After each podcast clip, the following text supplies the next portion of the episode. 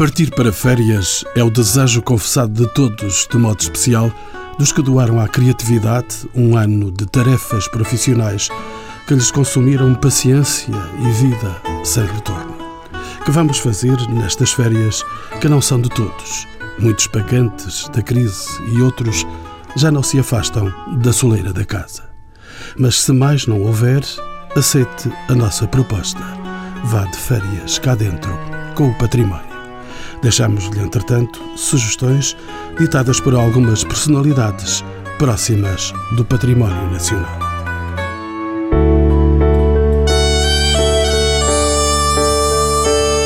Francisco José Viegas, escritor, é o secretário de Estado da Cultura, nascido há 50 anos no Planalto Transmontano. Tem por convicção que o património é uma excelente companhia para férias. Eu acho que é a grande companhia para férias, porque a partir do momento em que se descobriu que, que as férias não eram só praia, nem, nem só uma espécie de diversão para os urbanos, descobriu-se também que a visita ao património podia ser uma zona de conforto muito especial. O confronto com a história, o confronto com a nossa natureza e com o nosso passado, e portanto obriga-nos a situar também no tempo. Isso é obviamente uma boa companhia para, para todo o ano, não só para as férias, mas especialmente nas férias que estamos mais disponíveis. Se tivesse de escolher locais para visitar em Portugal, o que é que destacaria? Por exemplo, imagino, na região do Douro e Trás-os-Montes. Eu costumo situar sempre as duas coisas em plano, a paisagem e o património codificado. Eu acho que hum, Trás-os-Montes tem ainda a paisagem natural mais intocada, por exemplo, o Montezinho, o Parque de Montezinho, que é absolutamente uh, espantoso, a zona do Coa, a zona do Azibo. Agora, eu recomendaria para entrar na região logo o Grande Mosteiro de Salzedas, porque acho que é um lugar magnífico. E agora recuperado? E agora finalmente recuperado. Em Trás-os-Montes, eu recomendaria, por exemplo, no, na zona do Barroso, uh, Pitões das Júnias, que é um, é um, lugar do meu passado, uh, o convento e a igreja de Pitões, o Castelo de Monforte, que é Monforte Rio Livre, e dois ou três uh, sítios também em Trás-os-Montes, por exemplo, a igreja do Santo Cristo do Outeiro, em Bragança, que a partir, aliás, deste final de mês, estará completamente recuperada é uma igreja do século XVI, tem 88 pinturas magníficas na sacristia que não deixam um centímetro quadrado livre. É espantoso. Eh, o Castelo do Algozo, que é ali muito perto, também no, cruzamento entre Bragança e Vimioso, é um monumento fantástico desenhado sobre uma escarpa, eh, muito perto ao Castelo de Penas Roias, também vale a pena.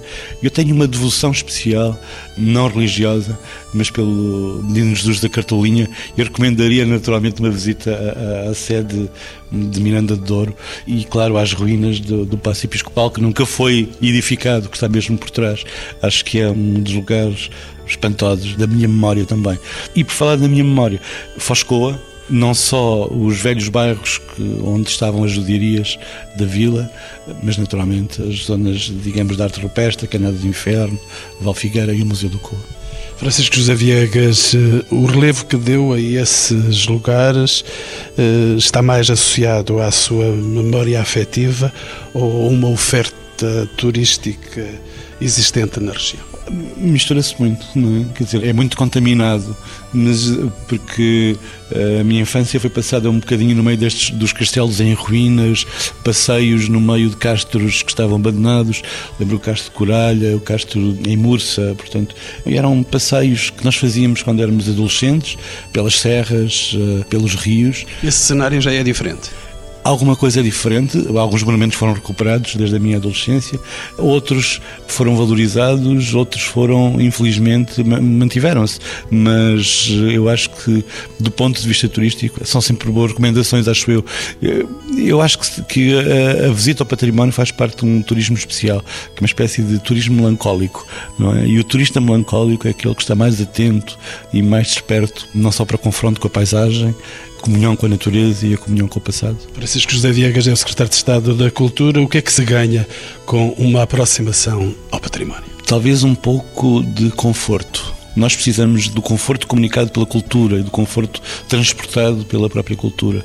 Eu acho que sabermos que houve um, que houve um passado, que há obras de arte desta natureza que os velhos castelos nos indicam um caminho, que as rotas do património nos indicam estradas que havia antigamente, faz com que a nossa percepção do país tenha outros mapas que não sejam só o mapa das estradas normal, que não seja o mapa das, eh, digamos, regularidades turísticas, mas também o mapa das surpresas. E acho que isso é fundamental para todos nós. Eu ia dizer que era fundamental para a cidadania. Eu acho que não tem a ver com a cidadania, tem a ver com a construção um, ehm, da nossa personalidade uh, e da nossa memória. Cláudio Torres, 73 anos, Prémio Fernando Pessoa, um mestre da arqueologia azul, não navega ventos de otimismo, a não ser que património rime com matrimónio? Pois, depende, está a ver, é que o património muitas vezes confunde-se e tem várias vertentes, não é? Se é, por exemplo, um património que tem tendência ao matrimónio, então é uma companhia estupenda. Portanto, cria-se uma empatia e uma forma fabulosa realmente de passar umas boas férias.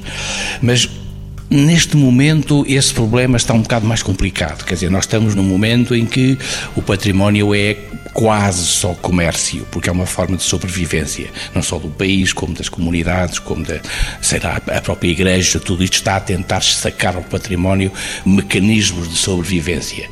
E esse mecanismo chama-lhe turismo, turismo cultural, e turismo científico, portanto, várias formas. Mas, de qualquer forma, neste momento, o património está a ser, para nós pelo menos, que já é uma, uma a nível mundial, se não a maior, uma das maiores indústrias, em, entre nós está a ser a panaceia. Tudo já passa pelo turismo, todo o desenvolvimento possível e principalmente daquilo que nos interessa hoje, que é o interior e o interior já está perfeitamente organizado e estruturado para receber ou para organizar ou para fazer com que um turismo seja uma forma de desenvolvimento local. Cláudio Torres, mesmo assim, nas últimas duas décadas tem havido muito trabalho ao nível da investigação e da valorização dos sítios arqueológicos, como é o caso de Mértola. A que sítios é que aconselharia uma visita? Está a ver, neste momento nós estamos a descobrir, a descobrir um novo património. Neste momento, quer dizer, nos últimos 10 anitos, não é? Que é o património natural. Portanto, estamos a, a descobrir, a encontrar, a, a, palpar, a cheirar, a sentir uma outra coisa completamente diferente à qual não estávamos atenção. Era aos castelos, aos grandes monumentos, aos palácios, etc. E esse mundo, esse mundo fantástico da paisagem, onde estão ainda pessoas, onde ainda há gente, onde ainda estão camponeses, este mundo está hoje a despertar e tenho a impressão de que vai ser um futuro interessante a forma como a pessoa hoje, o citadino, porque nós somos cada vez mais citadinos, inevitavelmente, e portanto que é a fuga, eh, a procura da pureza e a procura de uma natureza perdida, não é? Vai ser cada vez maior a fuga para sítios excepcionais, que hoje para o citadino são uma espécie de mergulho no renascimento, numa revivificação não só da alma, como das pessoas e do conjunto dos amigos, não é? Quando diz sítios excepcionais, está a referir-se a paisagens privilegiadas? A paisagens com gente, ou seja, aqueles espaços da chamada paisagem cultural que nós estamos a perder. Nós, por exemplo, naquela região de Mértola, nós todos os anos fecha uma aldeia, morre, morreu uma última mulher e a mulher habitualmente é a que resiste até o fim, o último repositório. Morreu essa mulher e a aldeia fechou. E estas aldeias têm ainda os seus campinhos, as suas hortas, os seus cheiros e os seus hábitos alimentares. É um pouco por aí passa hoje, de certa forma, o sonho do pobre, do citadino mergulhado na, nos canos de escape. Em sua opinião, é preciso aprender a visitar o património? Aprender a visitar e a usar, porque tem de ser usado. Tudo o, o que é vivo tem de ser manipulado, usado, integrado na vida de todos os dias. E hoje tenho a certeza de que esta questão da paisagem cultural vai ser um futuro mais importante do que podemos imaginar, até porque a fome vem aí. Nós vamos começar a, a mergulhar na terra, a entender que aquela coisa dá coisas boas para comer. Por isso temos de ligar todo um saberes da gastronomia, aos saberes do cultivo da terra, ao saber podar, ao saber estas pequeninas coisas que não tinham importância e que hoje estão a ser decisivamente fundamentais para a sobrevivência do homem. Regressam os saberes. Inevitavelmente, ou desaparecemos. Nós estamos num momento em que esta sociedade está a estourar, é um capitalismo festivo ou destrutivo, se quisermos, é? chegou ao fim. está, houve a, so, a sobreexploração de tudo e neste momento ou a gente sabe adaptar outra vez, olhar à volta, recuperar, reconstruir, refazer espaços, territórios, a água, a terra, aquilo que no fim de contas justificou a existência do homem, ou vamos ao fundo.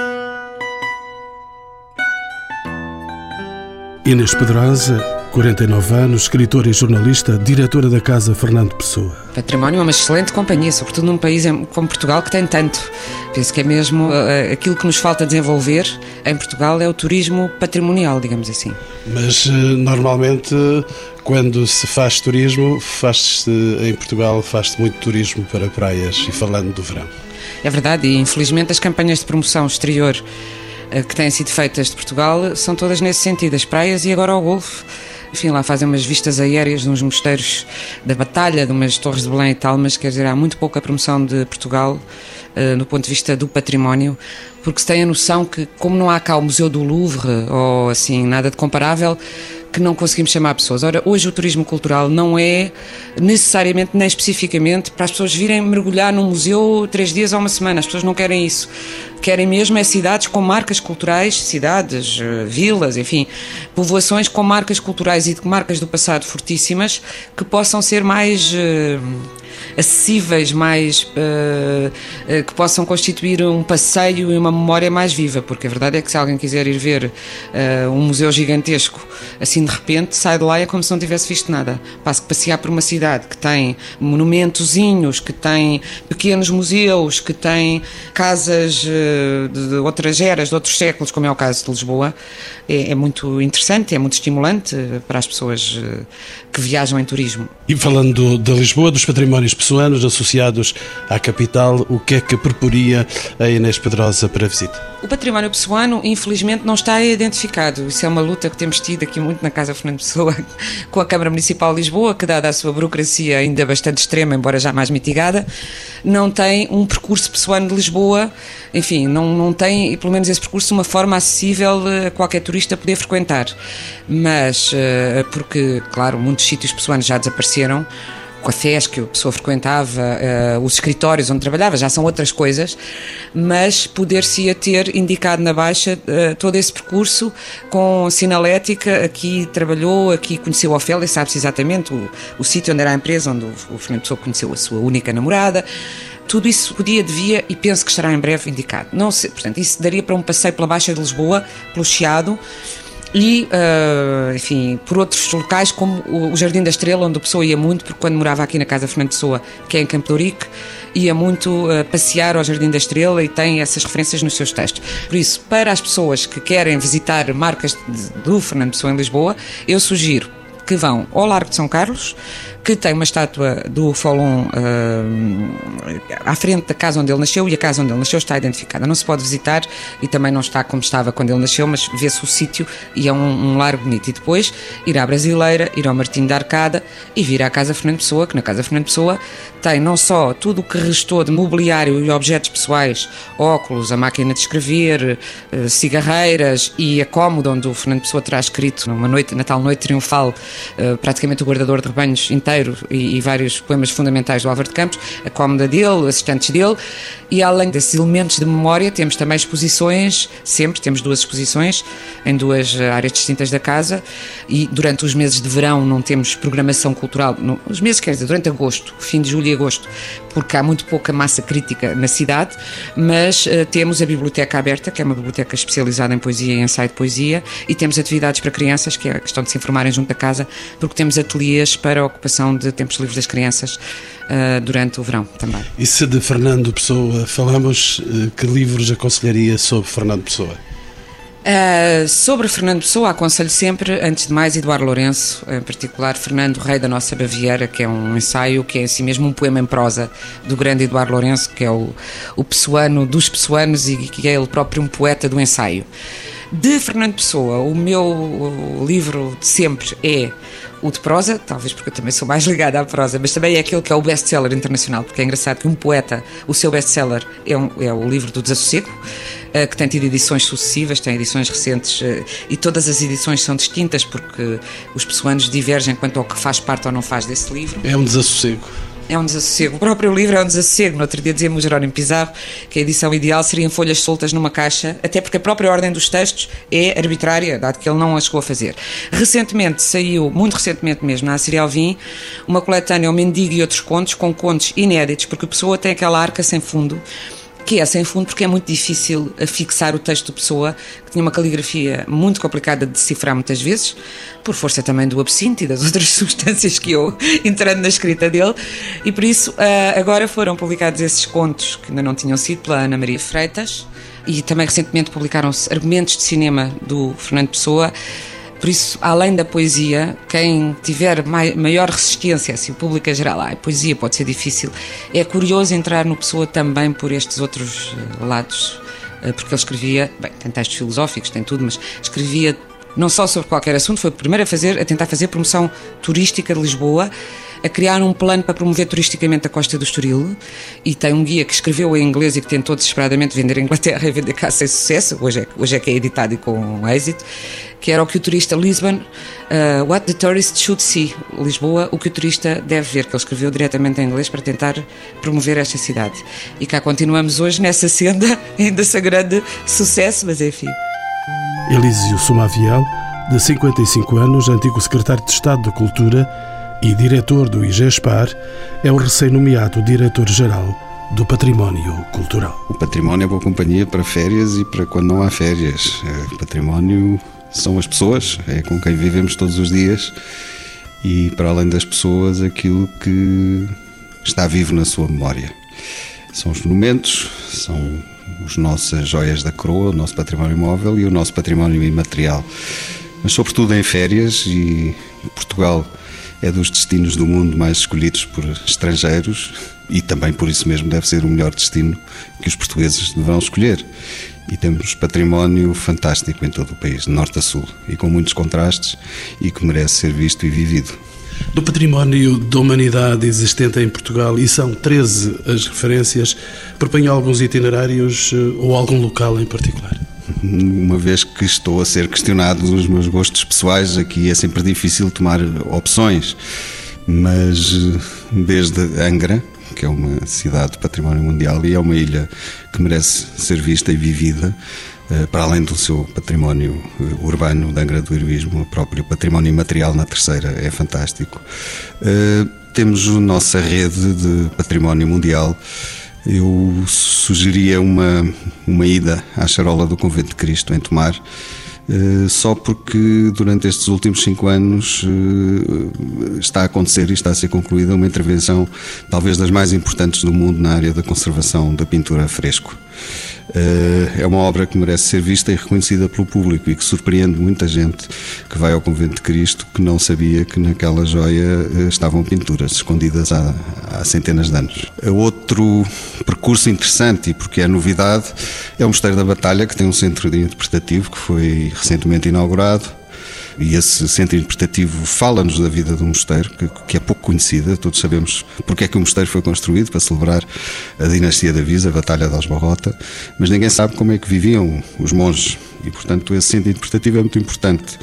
O outro passo seguinte, que ainda não está feito e será dado, será uma visita às coberturas do Mosteiro da Batalha, que é um museu vivo de escultura fantástico e que o público nunca teve acesso. Mas esperemos que no próximo ano, nas próximas férias, as pessoas também possam visitar as coberturas da Batalha. Temos o Mosteiro de Alcobaça, nunca é demais ver os túmulos do Dom Pedro e Dona Inês de Castro, são duas joias magníficas e do nosso imaginário simbólico e do nosso património romântico e material. Temos o magnífico claustro e a magnífica nave do Mosteiro dos Jerónimos, temos essa joia que é Torre Belém, temos Foscoa, temos as gravuras, temos um museu eh, recentemente inaugurado há cerca de dois anos e que é uma obra muito marcante da arquitetura contemporânea. Enfim, o Porto, Guimarães, Évora, são tudo patrimónios mundiais da humanidade, mas que têm muito de seu, têm um, sentir contrastante. Guimarães é capital europeia da cultura este ano, tem uma programação muito intensa, cultural, é um, um nicho de excelência nas nossas visitas eh, de Portugal este ano, vale a pena ir a Guimarães. Temos o Porto, temos Évora, Évora sempre aquele encanto alentejano, mas que é uma joia do nosso património urbano. João Pinheiranda, de 55 anos, historiador da arte, é o comissário das exposições da Fundação EDP e do Museu da Eletricidade. Apresenta percursos em causa própria. Eu falo por mim, eu não consigo fazer férias que não tenham hum, arte e património. Uma doença profissional. É uma doença profissional que é pena que não seja um, uma pandemia, não é? Apesar de às vezes eu achar que pode ser perigoso considerar que tudo é arte e tudo é património, porque senão também se perde os, perdem-se os limites das coisas, não é? Eu vou sempre viajar a qualquer sítio pensando nas coisas que posso ver nesse sítio, tanto em museu, em termos de museus como em monumentos. Não é, não é snobismo, é, é, é verdadeiramente assim quando não faço, digamos, nas férias do verão, leio coisas sobre isso e, portanto, enfim, a praia também é um património. Destinos de um historiador da arte, como caracteriza a oferta cultural em Portugal quanto à arte contemporânea ou ao design? Eu acho que temos que ver em termos relativos. Se vermos em termos mundiais, se nos compararmos com os centros internacionais, quando eu digo centros internacionais, estou a pensar tanto aqueles que foram centros no Renascimento ou na Idade Média, como os que são centro agora, é muito pobre, evidentemente. Se virmos em termos relativos e, e mesmo pensando essa relatividade no tempo, no nosso tempo histórico e no nosso tempo de médio e curto, e fazendo vários parênteses, e um parênteses que eu quero pôr aqui também é o da crise em que as instituições se encontram, eu diria que temos vindo a melhorar imenso. Tem cada vez há mais oferta cultural, cada vez há mais museus ou centros de arte, inclusivamente no design há mesmo um museu recente que tem um trabalho notável, o Muda em Lisboa. Em Lisboa, mas e atenção noutros sítios ao design. Uh, no entanto, eu acho que pode ser um património e uma atividade de divulgação artística patrimonial que já esteja em perigo atualmente. Não vejo esse futuro. Eu sou otimista por natureza, mas também sou realista e, portanto, eu sei que todos os intervenientes vão lutar para que as coisas continuem a viver e provavelmente elas vão sobreviver e vão até multiplicar-se. No entanto, há verdadeiras situações de asfixia de museus, eh, centros de arte e se me é permitido alongar um bocado sobre isto, muitas vezes por culpa de, dos próprios que os promoveram, sem estudos de viabilidade económica, nem sequer nos tempos pré-crise, não é? Sem abrindo centros e museus, como se abriram estádios ou pavilhões esportivos, sem saber se havia pessoas para jogarem lá dentro, não é? Doutor João Pinheiranda, e como se cruza a arte contemporânea com o património? Pessoalmente, não sou um especialista em património se entendermos o património como qualquer coisa que está para trás. Nem acredito que seja uma coisa que está para trás. É tudo sempre ao mesmo tempo. Tudo nos é contemporâneo, não é? E eu acho que se cruza porque o património é contemporâneo e a arte contemporânea será um dia património. E, portanto, a única maneira de conseguir ver o mundo é vê-lo todo em simultâneo. E a coisa pode ser uma escultura feita semana passada, montada a semana passada num palácio francês, em Versailles, ou pode ser o próprio palácio. O desejo de cruzar uh, os tempos e as linguagens é absolutamente legítimo e fundamental. E se tivesse de definir, de escolher um itinerário pela arte contemporânea, o que é que proporia? Para as férias. Tenho que fazer uma declaração de interesses. Vou propor coisas às quais eu próprio posso estar ligado ou, ou que têm a ver com a Fundação EDP proporia já no dia 6 de julho a inauguração do Parque de Escultura da Barquinha, onde, numa consultoria que fizemos com a Câmara Municipal de Vila Nova da Barquinha, vamos implantar 11 esculturas de 11 escultores portugueses vivos, contemporâneos. Alberto Carneiros, Ulmir de Carvalho, Joana Vasconcelos, Pedro Cabrita Reis, Cristina Ataíde, Rui Chaves, José Pedro Croft, Carlos Nogueira, eh, Fernanda Fergateiro, Ângela Ferreira e Xana arrisco-me a faltar alguém aqui. Mesmo assim, grande memória. Mas é, mas é uma. Trabalhei com eles muito próximo, uh, mas é um, um passeio muito bom que alia dois quilómetros acima aquilo que as pessoas sem dúvida chamarão património, que é o Castelo de Almorol. E isso parece-me um passeio muito bom para fazer, é muito perto de Lisboa, estranhamente perto, as pessoas às vezes acham que é longíssimo, leva uma hora lá chegar, e depois abre de Abrantes a Tomar uma série de itinerários extraordinários de património construído e também de património gastronómico, que é uma das coisas que eu prezo muito nesta ideia do património. Se me perguntar uma outra coisa também de interesse próprio, já agora, há uma galeria da Fundação EDP no Porto, na sede nova, ao pé da Casa da Música, que vai ter, alguns dias depois, em 12 de julho, uma inauguração de, de obras da Vieira da Silva, comissariadas pela diretora do Museu Arpadzene Vieira da Silva, que é a Vieira da Silva em grandes coleções portuguesas. Teresa Vieira, 39 anos, presidente da Associação das Termas de Portugal e vereadora do Turismo da Câmara Municipal da Feira.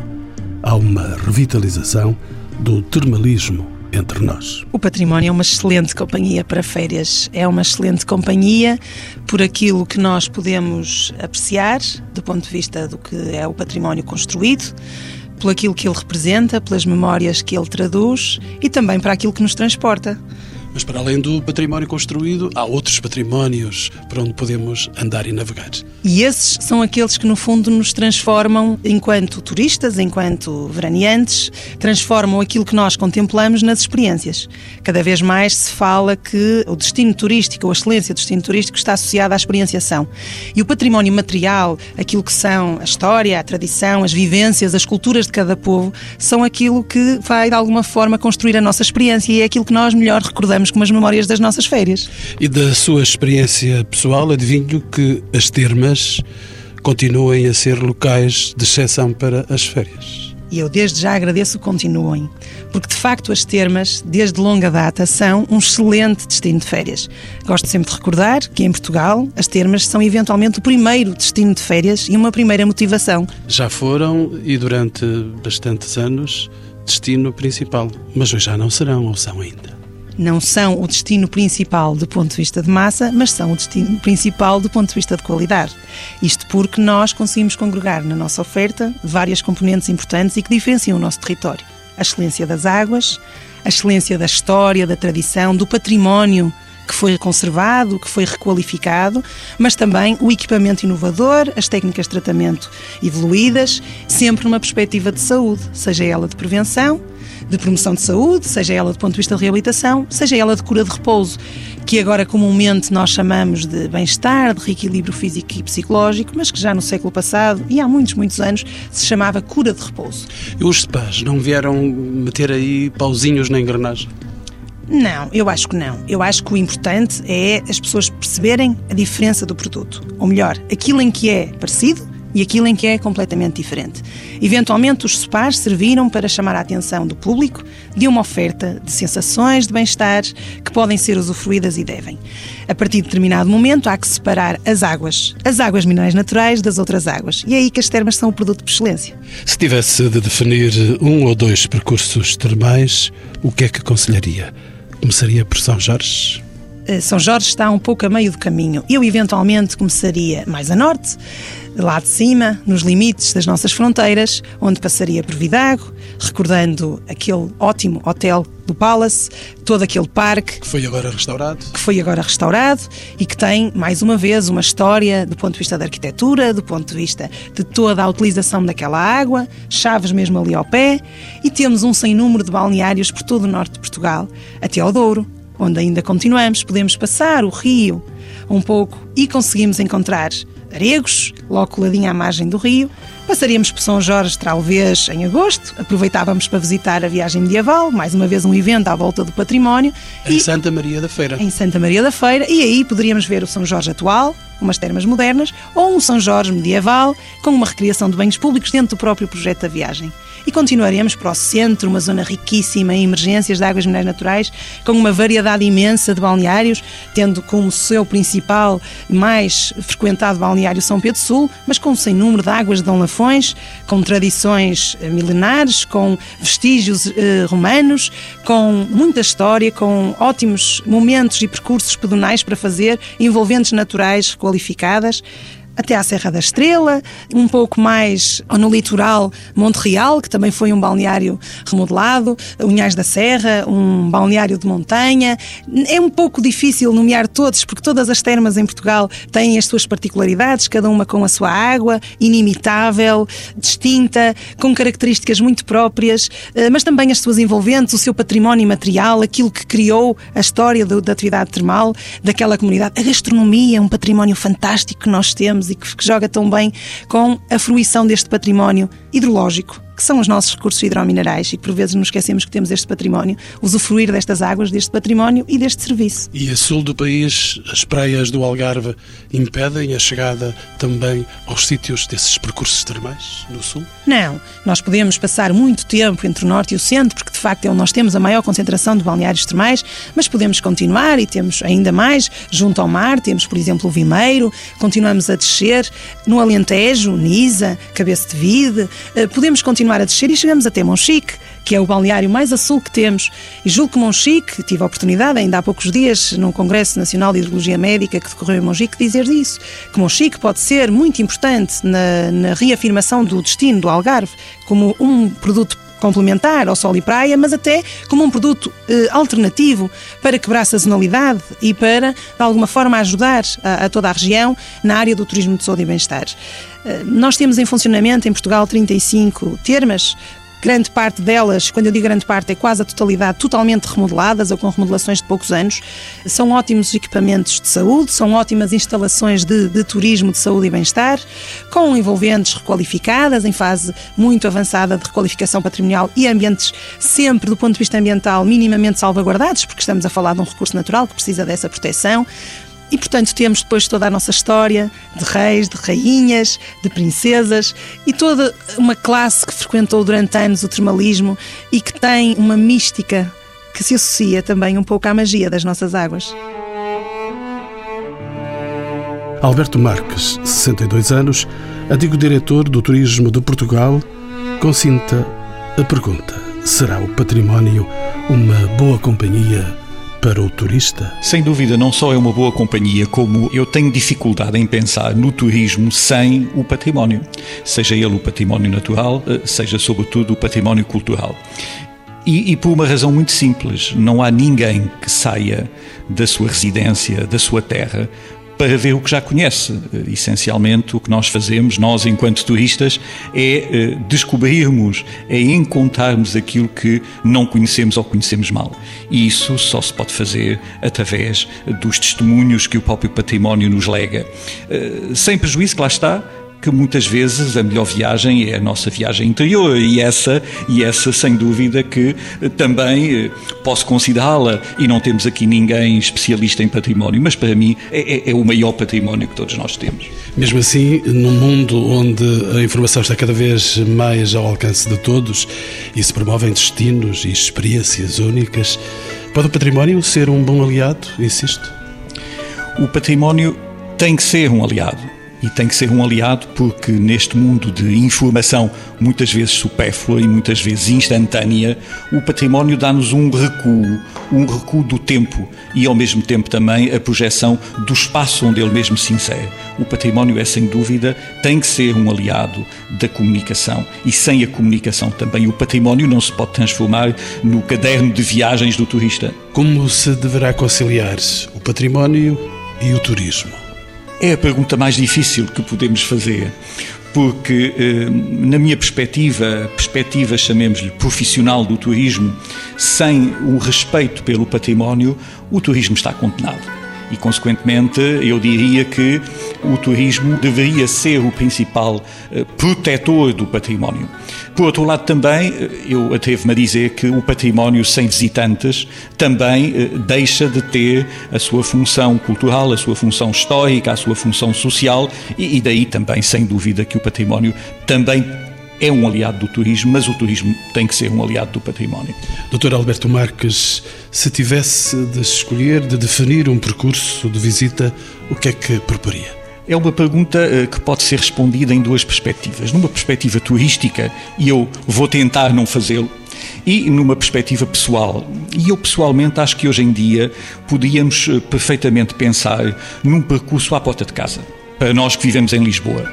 E eu eh, atrevo-me a sugerir o percurso à volta da figura de Machado Castro seguindo os passos de Machado Castro. E Machado Castro, como todos sabemos, começa a sua vida artística em Mafra, e, por conseguinte, uma visita a Mafra, ao palácio, ao convento, eh, à Basílica. A Basílica, recentemente, com o prémio que foi consagrado de Europa Nostra eh, ao restauro dos seis órgãos, é absolutamente indispensável na memória de todos nós e, a propósito, diria também que está a decorrer um ciclo de concertos de órgão até o final do ano e, portanto, dentro deste percurso eh, que me convida a fazer, eu incluiria decisivamente Mafra, apesar, obviamente, das suas 1.200 divisões e 4.700 janelas e portas, mas apesar de tudo, Mafra faz parte. Seguindo ainda Machado Castro, eh, regressaria eh, a Lisboa, passando em primeiro lugar pela Quinta do Marquês, em Oeiras, onde também existem testemunhos, estátuas de Machado Castro nos jardins, enfim, junto à cascata. E finalmente em Lisboa, uh, Lisboa, a cidade onde Machado de Castro, julgo eu, não sou historiador de arte, mas onde Machado de Castro deixa de facto os seus grandes testemunhos na Basílica da Estrela, não apenas na estatuária da fachada, mas também, segundo dizem alguns, no próprio presépio, a própria estátua de Neptuno no Largo da Estefânia, vinda há alguns, muitos anos atrás do chafariz do Loreto, uh, no próprio Palácio da Ajuda, onde toda a estrutura do nosso património se estabelece, e finalmente não deixaria, obviamente, de falar no Museu Nacional da Arte Antiga, onde hoje decorre uma grande exposição sobre Machado de Castro, exposição essa que no fundo retrata em grande parte a história não só de Machado de Castro, que nos seus 91 anos de idade viveu quase que um século, mas sobretudo a criação da nossa estátua do Dom José, a estátua equestre do Dom José, eh, que de resto vai agora sofrer um restauro com o apoio do World Monuments Fund. Ou seja, o que eu convidaria os nossos ouvintes a fazer era, como se dizia numa campanha do turismo há uns anos atrás, faça férias cá dentro e, portanto, para os lisboetas, um percurso à volta uh, desse grande escultor e grande gênio uh, artístico português, uh, o passeio de Machado de Castro. José Bento dos Santos, 65 anos, presidente da Academia Portuguesa de Gastronomia. Para já, não recuo na pergunta: será o património gastronómico uma boa companhia para férias? Eu, se me permitisse, ia fazer um. Não sei se é um pequeno reparo. É que o património é o nosso património culinário. A gastronomia é a capacidade de apreciar a culinária. E, de facto, hoje os termos confundem-se. Mas o nosso património real é o culinário. E o património culinário é hoje considerado em todo o mundo tão importante como o património arquitetónico, ou histórico, ou, ou museológico, enfim, da literatura, porque ele faz parte da história de cada povo, da história de cada nação, e não há povo que se digne em todo o mundo que não tenha a sua culinária específica. E, portanto, daí a importância que tem relativamente eh, e sobretudo aqui a nós que tivemos uma riqueza ao longo da nossa história através das pessoas que aqui viveram, dos diversas civilizações e que nos eh, trouxeram diversíssimas eh, culinárias, cozinhas distintas, algumas delas muitíssimo elaboradas, como a árabe e a romana, para não dizer outras, e que chegaram até aos nossos dias através de uma capacidade de transmissão de um receituário riquíssimo que só será preservado se nós o fizermos por isso. José Bento dos Santos, se tivesse então de propor um percurso gastronómico por Portugal, o que é que destacaria fundamentalmente? Isto é uma pergunta complexa, porque Portugal, desse ponto de vista, é um país absolutamente extraordinário e não é patriotismo que me leva a dizer isto. É que é muito raro encontrarmos um país que tenha a diversidade de regiões, e basta nós passearmos por este país, lá do Minho ao Algarve, como se diz, cada pequena região muda, 30, em 30 km nós temos novas paisagens e percebemos que temos novas culturas e novos produtos, e temos vales e planícies, e temos montanhas, e temos uh, floresta, e temos campos mais desertificados. Tudo isto permite que, do ponto de vista culinário, haja uma riqueza de uma diversidade que só grandes países como uma França ou uma Itália conseguem ter. O que significa que nós estamos em quarto lugar no mundo na diversidade. Eu lembro-me que, quando era pequeno, fazíamos todos os anos com os meus pais uma viagem ao longo de Portugal para descobrir uh, com a minha mãe os doces e com o meu pai a culinária. E, e, basta pensar, pensemos no livro da Maria de Luz Modesto, para perceber que cada pequena região tem a sua característica, tem o seu prato, tem todas aquelas vitualhas que fazem da nossa história culinária e do nosso património qualquer coisa de absolutamente excepcional. Podemos então dizer que há uma geografia da culinária ou da gastronomia mesmo. E evidentemente que sim, a geografia, digamos, as condições edafoclimáticas de cada região que fazem a sua geografia condicionam a, a, sua culinária, condicionam os vinhos. Devo dizer que a Academia Portuguesa de Gastronomia tem muito orgulho que agora em conjunto com o Turismo de Portugal e com a Galp produziu o Guia Galp, que é precisamente um guia do, de todos os restaurantes e dos grandes vinhos de Portugal, mas vistos em conjunto, vistos de região para região, cada região é analisada para quem viaja, precisamente, eh, indo ao encontro da sua pergunta, quem viaja neste país poder ter o melhor de dois mundos, a gastronomia e os vinhos. O que é que distingue então a nossa gastronomia e por que é que se deve provar? Uma palavra é a diversidade, mas a outra a seguir, que está relacionada, é a qualidade dos nossos produtos. Essa qualidade tem vindo a ser cada vez mais reconhecida, não só aqui em Portugal, mas também no estrangeiro, e permite-nos confeccionar receitas que, com um pouco da tradição e também com a modernidade que hoje grandes cozinheiros, grandes chefes são capazes de lhe transmitir, uma cozinha imaginativa, uma cozinha sedutora, uma cozinha que vale a pena experimentar e nós que somos uns apaixonados, Portugal, enfim, viva à mesa, fez história à mesa, a, a sua literatura fala da mesa constantemente, é uma oportunidade neste momento para todos nós que temos que fazer eventualmente deslocações mais internas que no exterior, de procurar cá dentro a bondade da nossa gastronomia. É tratos nas férias, regressaremos a tempo da difusão do património que encontrarmos nas pessoas, nas paisagens, nos cantares do povo ou nos monumentos que resistem às mais inclementes intempéries.